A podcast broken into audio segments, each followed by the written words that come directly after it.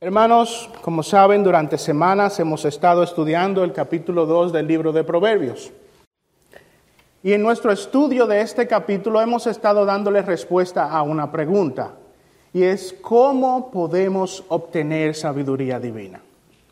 ¿Cómo podemos obtener esa sabiduría especial que viene solo de parte de Dios? Vimos también, hermanos, que el propósito de esa sabiduría es ayudar a todos los hijos de Dios a mantenernos en el camino de la santidad, preservarnos en el camino de los justos. Vimos también que para que esa sabiduría logre ese propósito de mantenernos en el camino de los justos, ella tiene que hacer una entrada efectiva en el corazón. La sabiduría, la palabra de Dios tiene que penetrar en esa área de control del corazón humano. Y tiene que entrar allí para ejercer dominio. Una vez que la sabiduría entra en el corazón como parte de su propósito santificador, dice en el versículo 10, perdón, dice en el versículo 12 del capítulo 2, que como parte de ese propósito santificador, la sabiduría va a librarnos de la senda del mal. Dice el versículo 10 del capítulo 2, porque la sabiduría entrará en tu corazón y el conocimiento será grato a tu alma. La discreción velará sobre ti, el entendimiento te protegerá. ¿Me protegerá de qué? ¿Cuál es ese propósito? ¿Cómo se da ese propósito santificador? Versículo 12, para librarte de la senda del mal. Ahí comienza ese propósito santificador. Comienza librándote de la senda del mal del camino de esos hombres que como vimos eh, hablan palabras corrompidas, de hombres que hablan cosas perversas. Como vimos, nos libra del camino de aquella mujer extraña que lisonjea con sus labios. Ahora el propósito santificador de la sabiduría no solo se logra al preservarnos del camino del mal, sino como veremos hoy, logra su propósito también encaminándonos por el camino del bien. Proverbios capítulo 2, versículo 20.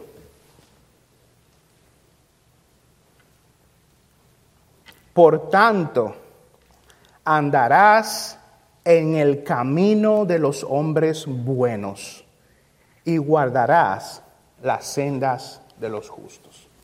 Vamos a orar, hermanos. Padre Celestial, bendito, alabado y glorificado sea tu santo nombre.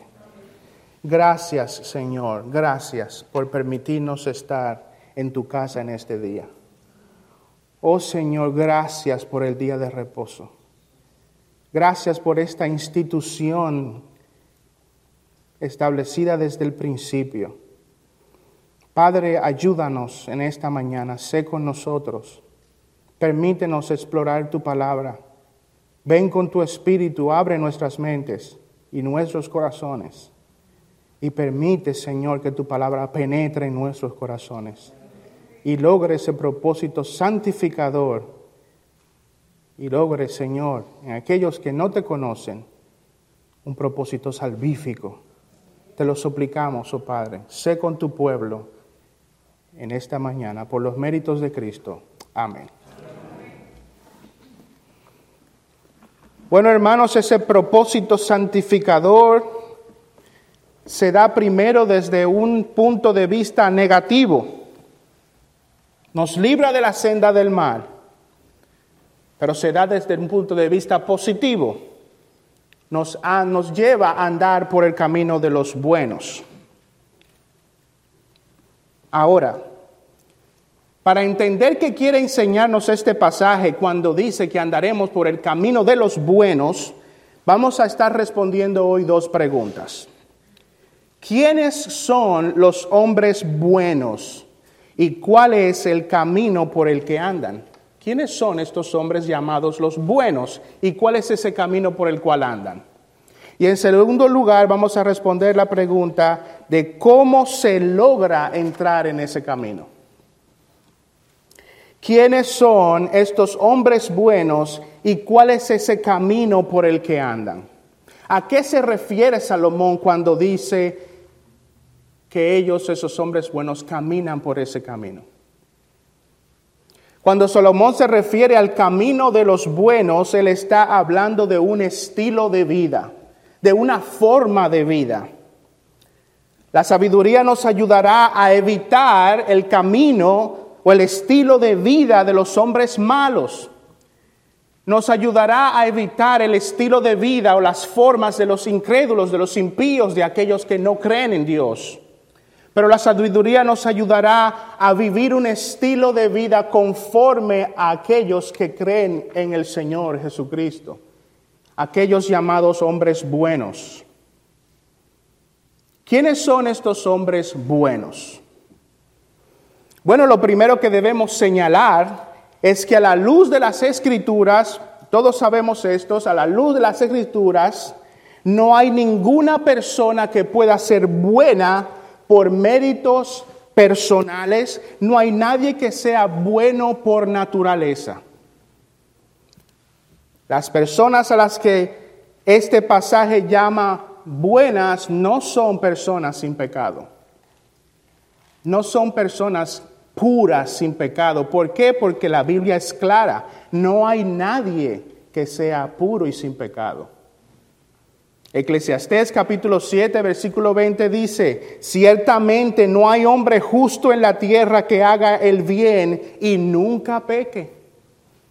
Romanos capítulo 3, versículo 10 dice, como está escrito, no hay justo ni aún uno. No hay persona alguna en este mundo que pueda ser llamado bueno porque en sí mismo, por su propia naturaleza, sea pura y nunca haya pecado. Ahora, si este texto dice que el propósito de la sabiduría divina es guiarnos por el camino de los buenos, y nosotros sabemos por lo que dice la palabra que esos buenos no son personas perfectas, no son personas naturalmente implacables, no son personas naturalmente limpias y puras, ¿A qué se refiere este pasaje cuando habla de los buenos? ¿Y cómo podemos llegar a ser una persona buena?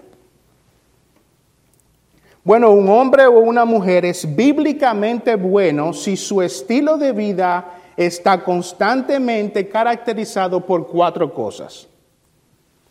Una persona es buena en términos bíblicos si su conducta o su diario de vivir está caracterizado por al menos cuatro cosas. Primero, esta persona buena hace un reconocimiento de que es un pecador. Segundo, esa persona obtiene el perdón por sus pecados. Tercero, es una persona que tiene fe absoluta en Cristo. Y en cuarto lugar es una persona que tiene una seria obediencia a Dios. Un hombre o una mujer son bíblicamente buenos si hacen un reconocimiento constante de sus pecados. Y a simple luz parecería que esto es contradictorio. ¿Cómo puede un hombre ser bueno si admite que es un pecador. Bueno, aunque esto parezca contradictorio, Cristo nos dejó bien claro que aquel que en humildad hace un reconocimiento de sus pecados con la intención sincera y de todo corazón de ser perdonado de sus pecados, esa es una persona buena.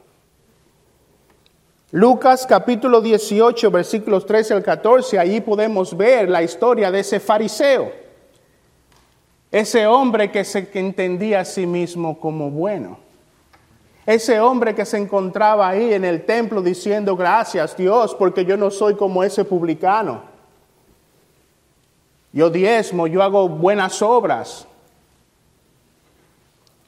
Pero sin embargo vemos en contraposición a esa conducta, a esa actitud, a ese estilo de vida, a un publicano, a un pecador, a alguien que se reconocía a sí mismo pecador. Versículo 13 dice, pero el recaudador de impuestos, de pie a cierta distancia, no quería ni siquiera alzar los ojos al cielo, sino que golpeaba el pecho diciendo, Dios, ten piedad de mí, pecador. Y Jesucristo dice, os digo que éste descendió a su casa justificado él descendió a su casa justificado. Él descendió a su casa habiendo hecho, sido hecho justo. Él descendió a su casa veniendo a ser un hombre bíblicamente bueno. ¿Por qué? Porque él reconoció su pecado. Porque él reconoció que no había nada bueno en él. Porque su justicia no era como la de ese fariseo propia que se llamaba a sí mismo bueno. No, este hombre viene a reconocer que él es un pecador. Hermano, ¿eres tú uno de estos que han reconocido su pecado? ¿Eres tú uno de esos que reconocen que son pecadores? Todos podemos decir inequívocamente que tenemos en nosotros pecados remanentes, ¿verdad? Pero en ocasiones podemos asumir esto con indiferencia. Con indiferencia. Podemos tener una actitud que ignora la presencia del pecado. El hombre bueno bíblicamente es aquel que reconoce que es un pecador. Salmo 51, versos 1 al 3 dice, Ten piedad de mí, oh Dios, conforme a tu misericordia, conforme a lo inmenso de tu compasión. Borra mis transgresiones, lávame por completo de mi maldad y límpiame de mi pecado, porque yo reconozco mis transgresiones y mi pecado está siempre. Mi pecado está siempre delante de mí. Hago un constante reconocimiento de lo que soy por naturaleza. Hago un constante reconocimiento de que soy un pecador. Hermano, hay dos tipos de personas, aquellos que andan en el camino de los malos o aquellos que reconociendo su pecado son hechos justos y son guiados por la sabiduría divina, por el camino del bien. ¿Quién eres tú? ¿Cuál de los dos eres tú? Reconoces que eres un pecador. Andas por el camino de los buenos, eres una persona bíblicamente buena. Bueno, si lo eres es porque tú reconoces que eres un pecador, que necesita de la misericordia de Cristo. En segundo lugar, un hombre o una mujer son bíblicamente buenos si llegan a ser perdonados de ese pecado que reconocen. Algunas personas pueden estar de acuerdo en que nadie es bueno por naturaleza. Sí, todos estamos de acuerdo. No hay perfectos en este mundo. Todos somos pecadores. Ahora pueden afirmar y pueden creer que se puede llegar a ser bueno por pura fuerza de voluntad. Hay personas que viven vidas rectas, que cumplen con la ley, que no le hacen mal a nadie. Y creen que son buenos por eso, porque tienen una buena conducta basada en su propia voluntad, en su propia fuerza. Creen en la reencarnación y por eso se portan bien en esta vida, porque quieren tener una mejor. Creen en el karma que todo lo que hacen se le devuelve y por eso se portan bien, porque quiere que todo lo que le llegue sea bueno.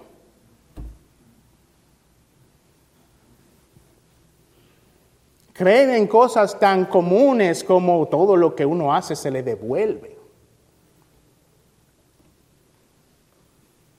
Creen que se puede ser bueno por voluntad propia. Bueno, independientemente de lo que alguien crea, la Biblia es enfática en el decir que nadie puede limpiarse a sí mismo de sus pecados. Nadie puede por voluntad propia venir a ser bíblicamente bueno. Jeremías capítulo 13, versículo 23 dice, ¿puede el etíope mudar su piel o el leopardo sus manchas? ¿Puede un leopardo quitar sus propias manchas? Así vosotros podréis hacer el bien estando acostumbrados a hacer el mal. La respuesta a eso es absolutamente no. Nadie puede por fuerza o por voluntad llegar a ser una persona justa y limpia de pecado. Un hombre y una mujer pueden llegar a ser bíblicamente buenos solo cuando han recibido el perdón que es otorgado por Cristo Jesús. Esa es la única manera de venir a ser bueno. David, hermanos, fue un hombre que fue llamado un hombre hecho conforme al corazón de Dios un hombre conforme al corazón de Dios. Pero ¿cómo es posible que un hombre tan malo y tan pecador como David, un asesino, pueda ser considerado un hombre bueno, un hombre conforme al corazón de Dios? David, ¿cómo llegaste tú a alcanzar eso? ¿Cómo llegaste tú a venir a ser en, reconocido como un hombre conforme al corazón de Dios. ¿Cómo llegaste, no por sus propias fuerzas obviamente, cómo pudiste venir a ser bueno? Bueno, la respuesta se ve en el Salmo 32. Vayan allá, Salmo 32.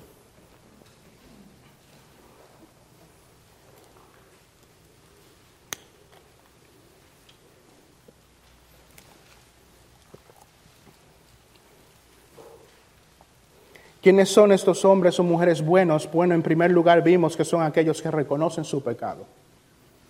En segundo lugar, en segundo lugar estamos viendo que son aquellos que son perdonados de su pecado. Salmo 32 dice, versículo 1, cuán bienaventurado es aquel cuya transgresión es perdonada, cuyo pecado es cubierto. Cuán bienaventurado es el hombre a quien el Señor no culpa de iniquidad y en cuyo espíritu no hay engaño. Versículo 5.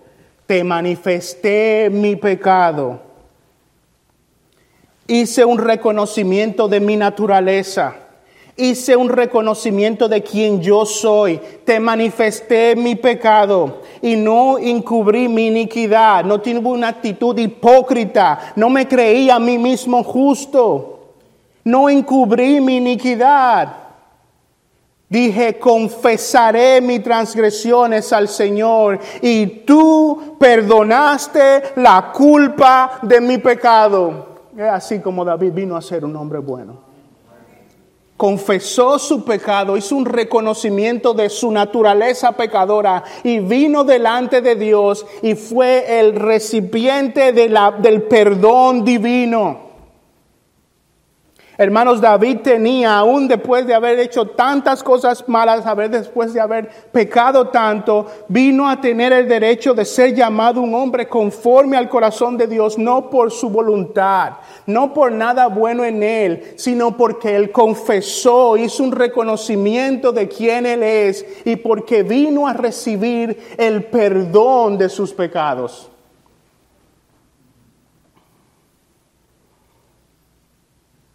Hermanos, con cuánta dificultad a veces se nos hace confesar nuestros pecados. Con cuánta dificultad nosotros aún en la privacidad de nuestro tiempo de oración tenemos para confesar nuestros pecados. A aquel que todo lo ve, como si pudiéramos ocultar algo de Dios. Pero con cuánta dificultad nosotros podemos venir a verbalizar aquello que sabemos que está mal en nosotros. Hermanos, esto es para nosotros. Si hemos de ser hombres y mujeres buenos, bíblicamente buenos, debe haber en nosotros un constante espíritu de confesión de nuestros pecados.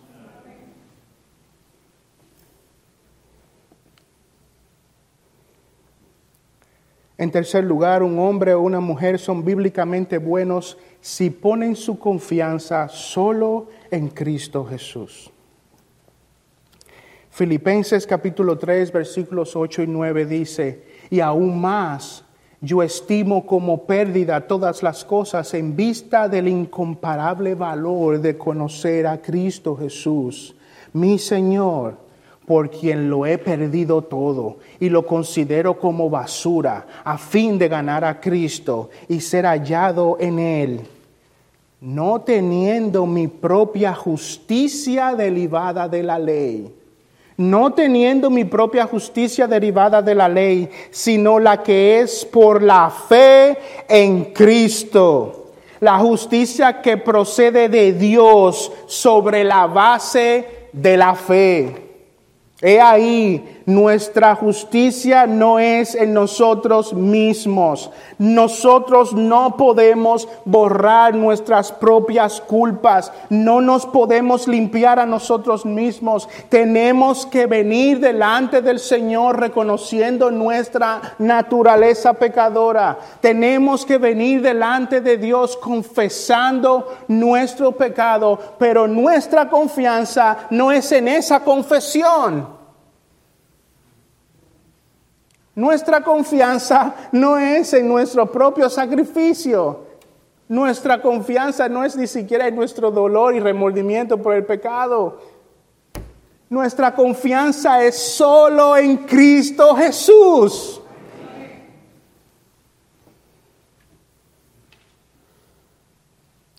Hermano, cuando somos bíblicamente buenos, reconocemos nuestros pecados, pedimos perdón por nuestros pecados y en confianza miramos solo a Cristo Jesús.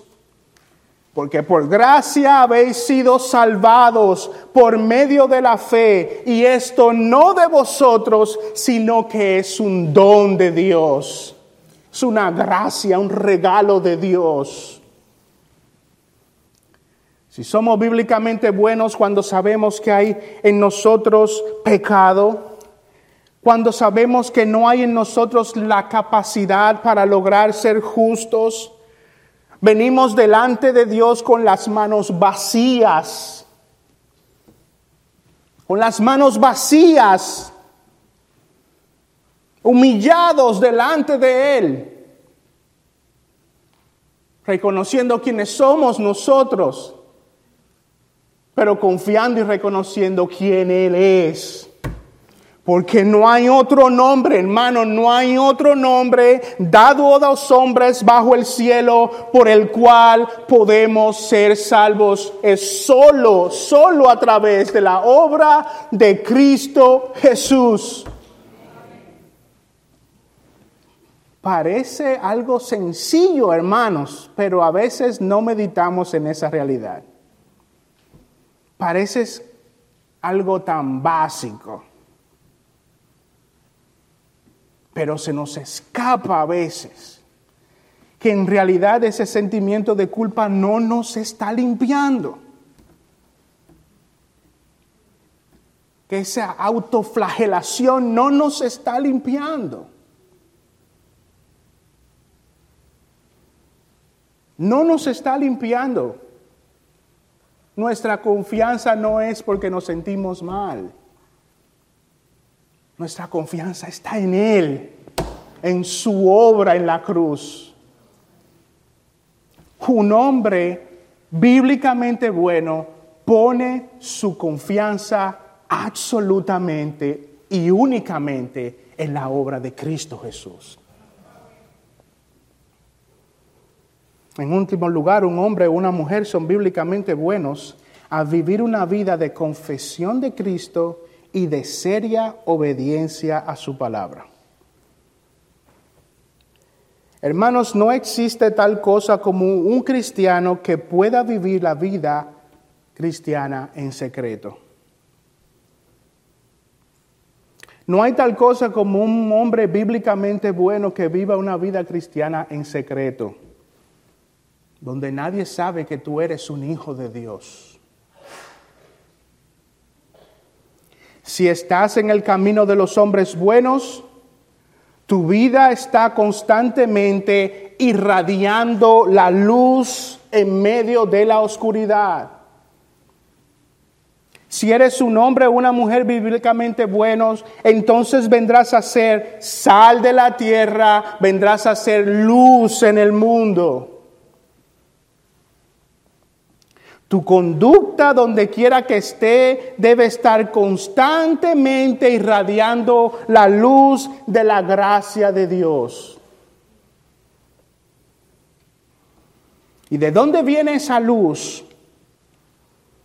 Bueno, la luz que el cristiano irradia no es en su justicia propia. La luz que el cristiano irradia es el efecto de la obra santificadora de Cristo en nosotros. Viene a través de esa vida de obediencia. Cuando el mundo te empuja a hacer algo incorrecto y malo, y el Señor por su espíritu, la sabiduría divina que viene entrado en tu corazón y toma dominio sobre ti, ahora te lleva a hacer lo que es correcto y de repente la luz de Cristo irradia en medio de las tinieblas. Hermano, tú tomas en serio el obedecer a Cristo. Tomas en serio el obedecer a Cristo. Las ovejas de Cristo son fácilmente reconocibles por su obediencia. Juan capítulo 10, verso 23, mis ovejas oyen mi voz y yo las conozco y me siguen. Y me siguen y me obedecen. Se conducen en este mundo como ovejas de Cristo, no como cabras del diablo.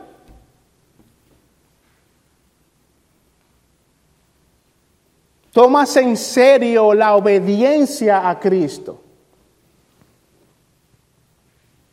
Vosotros sois mis amigos, dijo el Señor, vosotros sois mis amigos si hacéis lo que yo os mando, si son obedientes.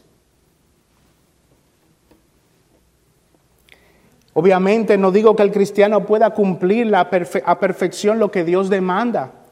Eso es imposible.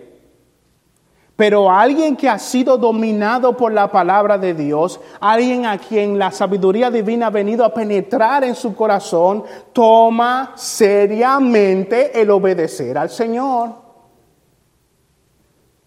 Es serio en esto. Es serio. Su enfoque no es la libertad cristiana. Mal interpretada. Su enfoque no es qué tanto me puedo acercar al borde para vivir la vida como me da la gana. Ese no es su enfoque. No puede cumplir la ley de Dios a perfección, pero la toma en serio. La toma en serio. Es un hombre y una mujer que no tienen mucho interés o no le importa mucho que le llamen legalista. Porque ahora ese es el insulto. Yo le llamo esos insultos sombrilla que lo cubren todo. Muy fácil de acusar, muy fácil de rebatir. Cuando hay un hombre y una mujer sensibles a la ley de Dios, en quienes ha venido a ser, ha venido a penetrar la sabiduría divina, camina por el camino de los buenos, se sacrifica, vive su vida para ser agradable a su Señor, vive bajo la sombrilla y la carpa del temor a Dios a ese hombre le importa muy poco que inclusive otros de sus hermanos le llamen legalista.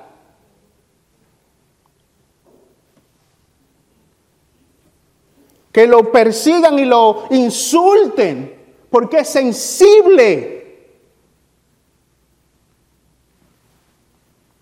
Todas las cosas me son lícitas, mas no todas me convienen. Y en ocasiones los hijos de Dios se eximen de cosas que no necesariamente son pecados, pero dan un mal testimonio. Pero puede llevar a otros a pecar pero puede mandar un mensaje confuso, pero puede causar división.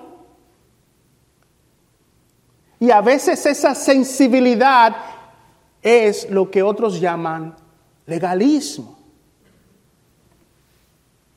¿Dónde dice la Biblia que yo tengo que hacer esto y lo otro?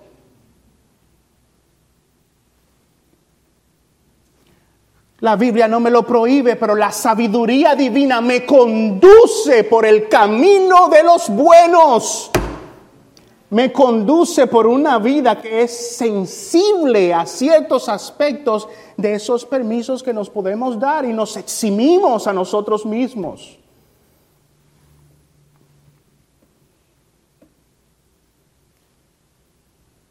Cristiano,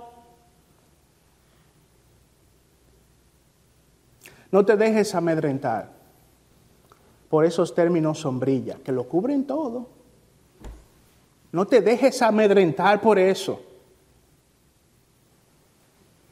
Bienaventurados sois cuando por mi causa os vituperen y os persigan y digan toda clase de mal contra ustedes mintiendo. Porque ustedes saben que su confianza no está en esas sensibilidades espirituales porque ustedes saben que eso no les hace salvos. Pero sí saben que cuando la palabra de Dios penetra en el corazón de un hombre y una mujer, los guía por el camino de los buenos. No se dejen amedrentar por eso. Un hombre o una mujer son bíblicamente buenos al vivir una vida de confesión de Cristo y de seria, seria obediencia a su palabra. En los mandamientos grandes, en los mandamientos pequeños. Es serio. El camino de los buenos siempre se caracteriza por estos cuatro elementos. Un reconocimiento del pecado, el perdón del pecado, la fe absoluta en Cristo y una seria obediencia a la palabra de Dios. Ahora, la última pregunta que debemos analizar hoy, hermanos, es cómo se logra entrar en ese camino. ¿Cómo logramos entrar? ¿Cómo logramos llegar a ese estilo de vida? ¿Y cuál es la necesidad de entrar ahí? ¿Cuál es la necesidad de tener este estilo de vida? La única forma en que un hombre o una mujer pueden lograr entrar en el camino de los buenos es a través de la palabra de Dios. Un hombre o una mujer pueden vivir este estilo de vida solo a través de la entrada efectiva de la sabiduría divina en sus corazones.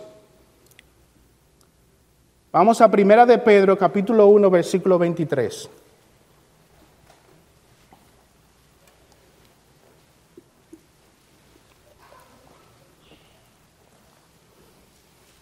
Primera de Pedro capítulo 1 versículo 23 dice, pues habéis nacido de nuevo, habéis nacido de nuevo, no de una simiente corruptible, sino de una que es incorruptible, es decir, mediante la palabra de Dios que vive y permanece. Habéis nacido de nuevo mediante la palabra de Dios. Santiago capítulo 1 versículo 18. En el ejercicio de su voluntad, Él nos hizo nacer por la palabra de verdad para que fuéramos las primicias de sus criaturas. Romanos capítulo 10 versículo 17. Así que la fe viene por el oír y el oír por la palabra de Cristo. Hay solo una forma para poder entrar en este estilo de vida. Hay una sola forma para poder llegar a entrar al camino de los buenos y esa es a través de la influencia de la palabra de Dios.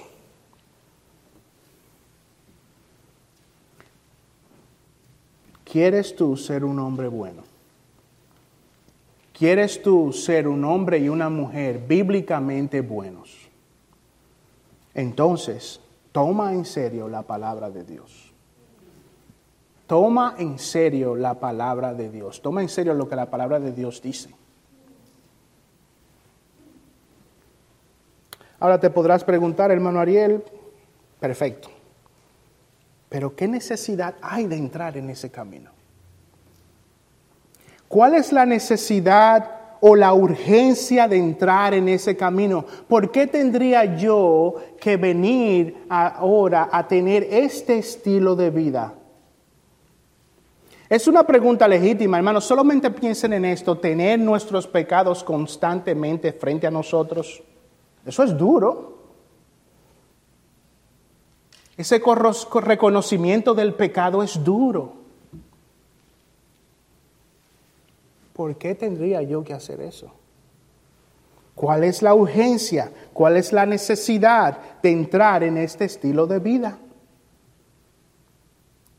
La necesidad de entrar en este camino radica en el hecho fundamental de que hay una conexión inseparable entre el camino que uno toma y el destino hacia donde ese camino te lleva. Hay una conexión inseparable de tu estilo de vida entre tu estilo de vida y el destino final al que te diriges. Imagínense que estamos aquí y viene alguien en un carro y entra al parqueo y se va. Y al rato vuelve, entra al parqueo. Está mirando para los lados y se va de nuevo y sube por la tonel y baja por la tonel y entra al parqueo de nuevo, da vueltas y vuelve y se va. Bueno, uno se le acerca y le pregunta, amigo, ¿a dónde vas? Yo voy a Nueva York. Oh, qué bien. ¿Y por qué camino tú estás caminando para llegar a Nueva York? Eso de los caminos es como que muy rígido, tú sabes. Yo solamente manejo por ahí, yo llegaré a Nueva York. Yo no sigo mucho eso de una ruta específica que me llega a un punto. No, yo simplemente camino por ahí gastando gasolina. Yo llego a Nueva York. Así es como yo llego a Nueva York. Bueno, ¿qué tiene de malo eso? Que esta persona ignora que hay una conexión entre el camino que él tiene que tomar y el destino al que él quiere llegar. Tú no puedes manejar a lo loco por ahí y pensar que vas a llegar a Nueva York. Hay un camino específico que te va a llevar ahí. Lo mismo que se aplica a este ejemplo es lo mismo que se aplica en tu vida. El destino final de tu alma está conectado al camino en el que tú te conduces diariamente. Tú no puedes caminar por donde te da la gana y pensar que vas a acabar en el cielo.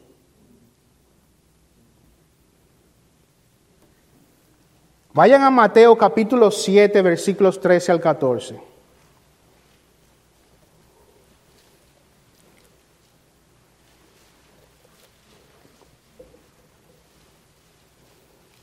Hay gente que quiere vivir su vida de piedad o quiere vivir su vida religiosa siguiendo la, que, la frase que dice que todos los caminos llegan a Roma. Eso no pasa en la vida cristiana, eso no pasa en la vida espiritual. No, no todos los caminos conducen a Roma. Mateo 7, versículo 13 al 14. Entrad por la puerta estrecha, porque ancha es la puerta y amplia es la senda que lleva a la perdición La senda amplia lleva a la perdición y muchos son los que entran por ella porque estrecha es la puerta y angosta la senda que lleva a la vida. No, la senda ancha no lleva a la vida, la senda ancha lleva a la perdición. La senda angosta es la que lleva a la vida. Tú no puedes vivir tu vida conduciéndote como caminando en la senda ancha y creer que vas a acabar en la vida. No. Esa senda lleva a la perdición. Pero gloria a Dios. Bendito sea el nombre de nuestro Señor. Hay una senda angosta que lleva a la vida. Lleva a la vida. Tú no puedes andar en cualquier camino y pensar que tu destino va a ser el que tú quieras. Hay una conexión entre el camino en el que andas y el destino en el que terminas.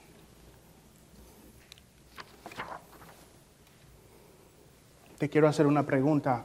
Al final de tus días, ¿vas a terminar en el cielo? Al final de tus días en este mundo, los cuales son muy pocos, muy pocos, vas a terminar en el cielo. Bueno, puede que diga, sí, yo voy a terminar en el cielo. Bueno, ¿sobre qué base tú dices que vas a terminar en el cielo? ¿Sobre qué base?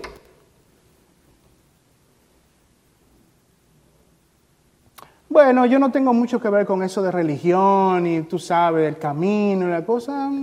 Yo confío que voy a terminar en el cielo. Esa es mi creencia personal.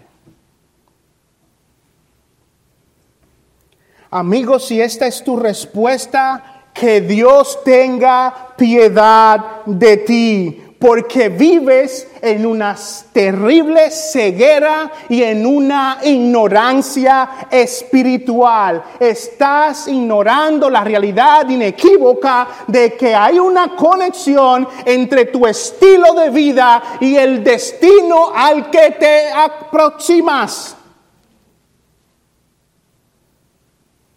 Tú podrás creer lo que tú quieras, pero no todos los caminos llevan al cielo.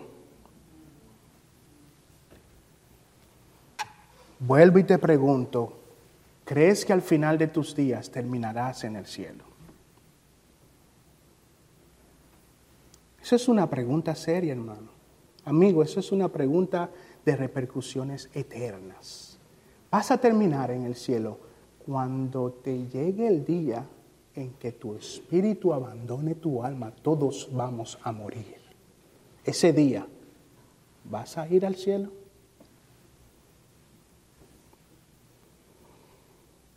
Bueno, quizás tu respuesta sea la respuesta sincera, la respuesta real, y digas, he venido a entender que no tengo ninguna de estas cuatro características que son esenciales en un hombre bueno. He venido a entender que yo no soy un hombre bueno y por ende yo no voy en camino al cielo.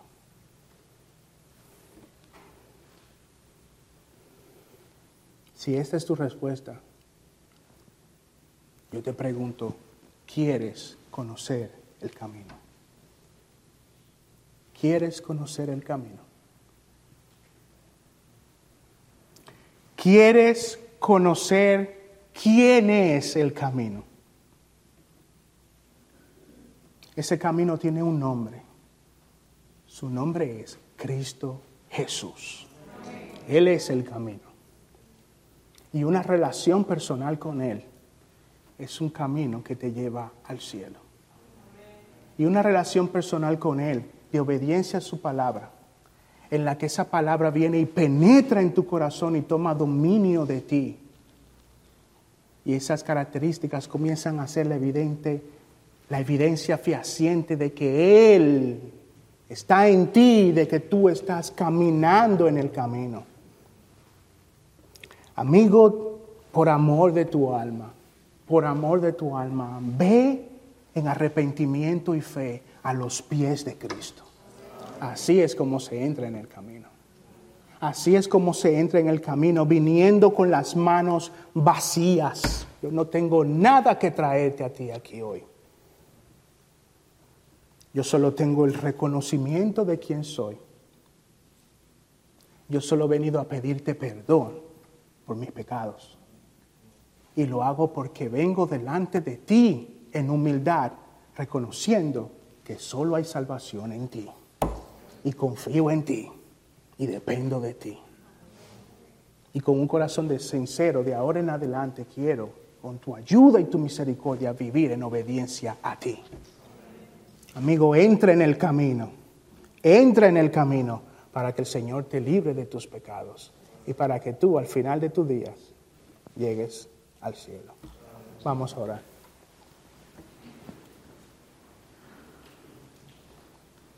Gracias, Padre Celestial, porque a tantos de nosotros, siendo indignos pecadores, en tu misericordia, en tu favor, nos has colocado en el camino de los buenos. No por méritos propios, Señor, porque ¿quién no ha cometido pecado? Padre, yo te pido, Señor, que a tus hijos en este lugar les permitas, Señor, crecer en estas características de los buenos, que seamos hombres y mujeres que tenemos nuestros pecados delante de nosotros y venimos constantemente delante de ti a pedir perdón por ellos. Y que ponemos nuestra fe absoluta en ti, sabiendo que solo en ti hay perdón de nuestros pecados.